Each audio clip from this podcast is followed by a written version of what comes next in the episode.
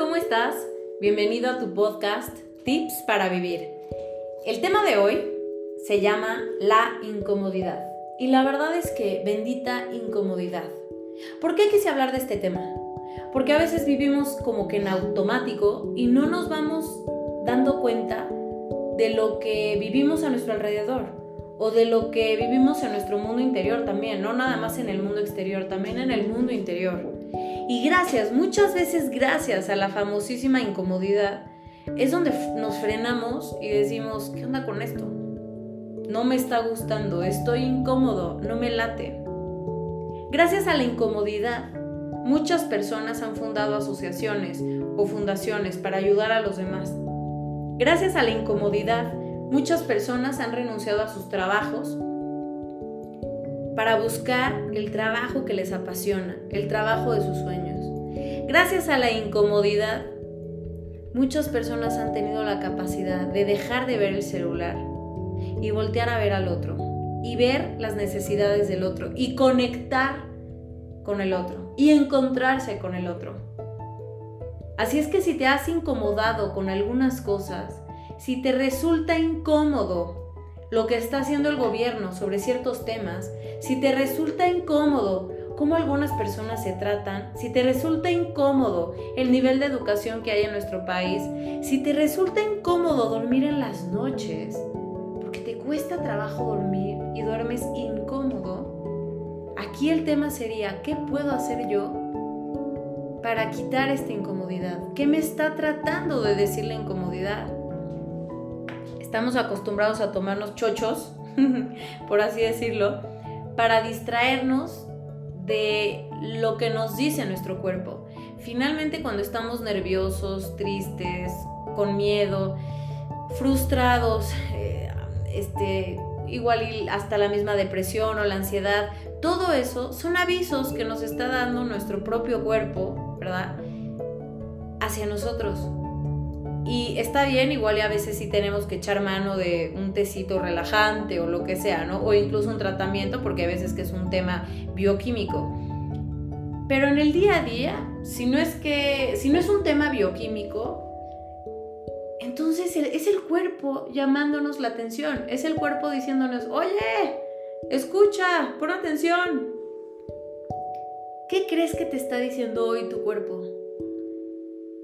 Tu ser, ¿no? O sea, no nada más tu cuerpo, tu espíritu. O sea, ¿cómo te estás sintiendo el día de hoy? ¿Cómo te has sentido últimamente? En el aspecto físico y en el aspecto emocional. ¿Has estado en friega? ¿No has parado un segundo? Eh, ¿Has estado sumamente cansado? ¿Con dolor de cabeza? ¿Con un poco de ansiedad? Em, ¿Te ha costado trabajo respirar? O tal vez has estado más irritable o has estado muy down, o sea, de estos días que no quieres hacer nada. ¿Cómo has estado? ¿Y qué crees que hay detrás? ¿Qué crees que tu cuerpo te está pidiendo? Muchas veces lo que el cuerpo pide es descanso. Y es lo último que hacemos porque no tengo tiempo para descansar, ¿cómo crees? Y mi tiempo es muy importante, yo tengo que hacer 20 mil cosas porque yo necesito hacer mucho dinero, porque yo quiero comprarme esta casa en Acapulco, porque yo quiero ir a Acapulco, porque imagínate, ¿para qué quieres ir a Acapulco? ¿Para qué quieres una casa en Acapulco? No, para ser feliz y para distraerme y para descansar. Ok. O sea, ¿saben? Como que se vuelve un círculo que a veces vamos como de frente porque igual alguien nos dijo que tenemos que hacer ciertas cosas o nosotros mismos nos planteamos algún sueño o algún objetivo, pues que igual tampoco nos encanta la idea, o sea, que tampoco va por ahí.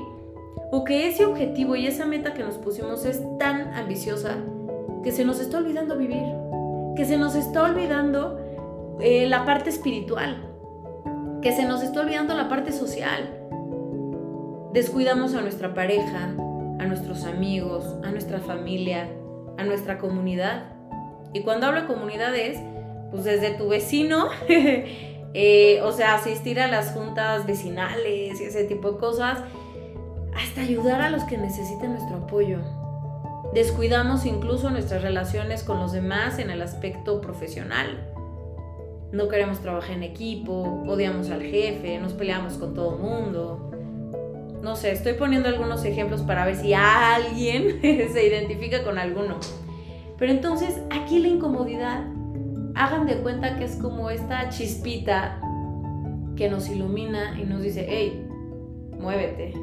Muévete para hacer algo por tu mundo exterior, porque te necesita, porque tienes muchos talentos que dar y compartir a los demás. O te está diciendo, muévete para tu mundo interior.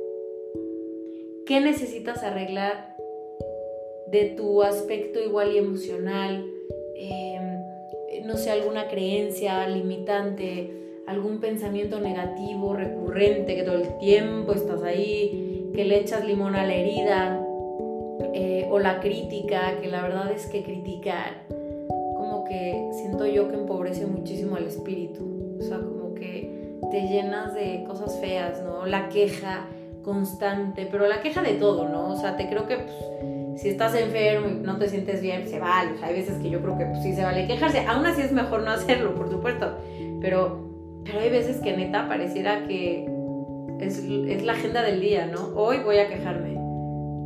Tratar de evitar este tipo de cosas. ¿Qué te dice hoy entonces la incomodidad? Gracias a la incomodidad conocemos a un Mahatma Gandhi. Gracias a la incomodidad conocemos a un Nelson Mandela.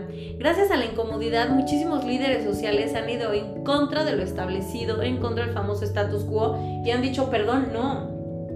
Gracias a, la incomodidad existió una Rosa Parks.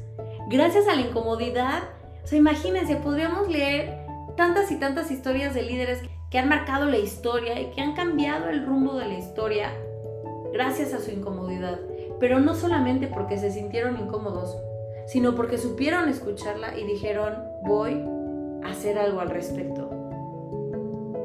Yo creo que la incomodidad es una de las grandes medicinas para la apatía, para la indiferencia.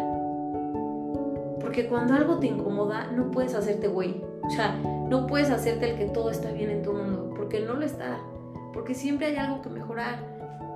Así es que bueno, era una pequeña reflexión sobre la incomodidad. Espero que te haya servido, que te haya gustado. Y trata de escucharte más a ti. Trata de estar menos en las redes sociales y estar más contigo. Ahorita justo me voy a escupir para arriba, pero mm, como que mucha gente está escuchando podcast eh, con temas muy importantes, muy interesantes, trascendentales, lo que quieras. O, incluso no, ¿eh? está bien, o sea, también se trata de distraerse.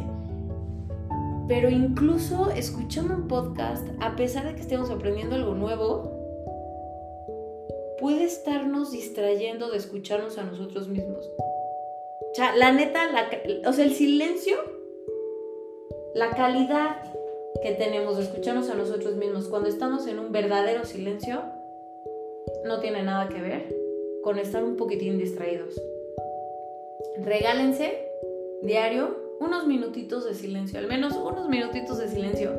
No música, no computadora, no celular, no hablar con alguien, no radio de fondo, no tele, no. Unos minutos de silencio. Pues obviamente estar haciendo otra actividad, pero silencio, escúchate. Está padre. A ver qué descubres. Y seguramente vas a escuchar a nuestra querida amiga la incomodidad. Muy bien, pues si no me han seguido en redes sociales, estoy en Instagram como arroba soy y en Facebook y YouTube como Pau Mendieta. Esto es Tips para Vivir y nos vemos en el siguiente episodio.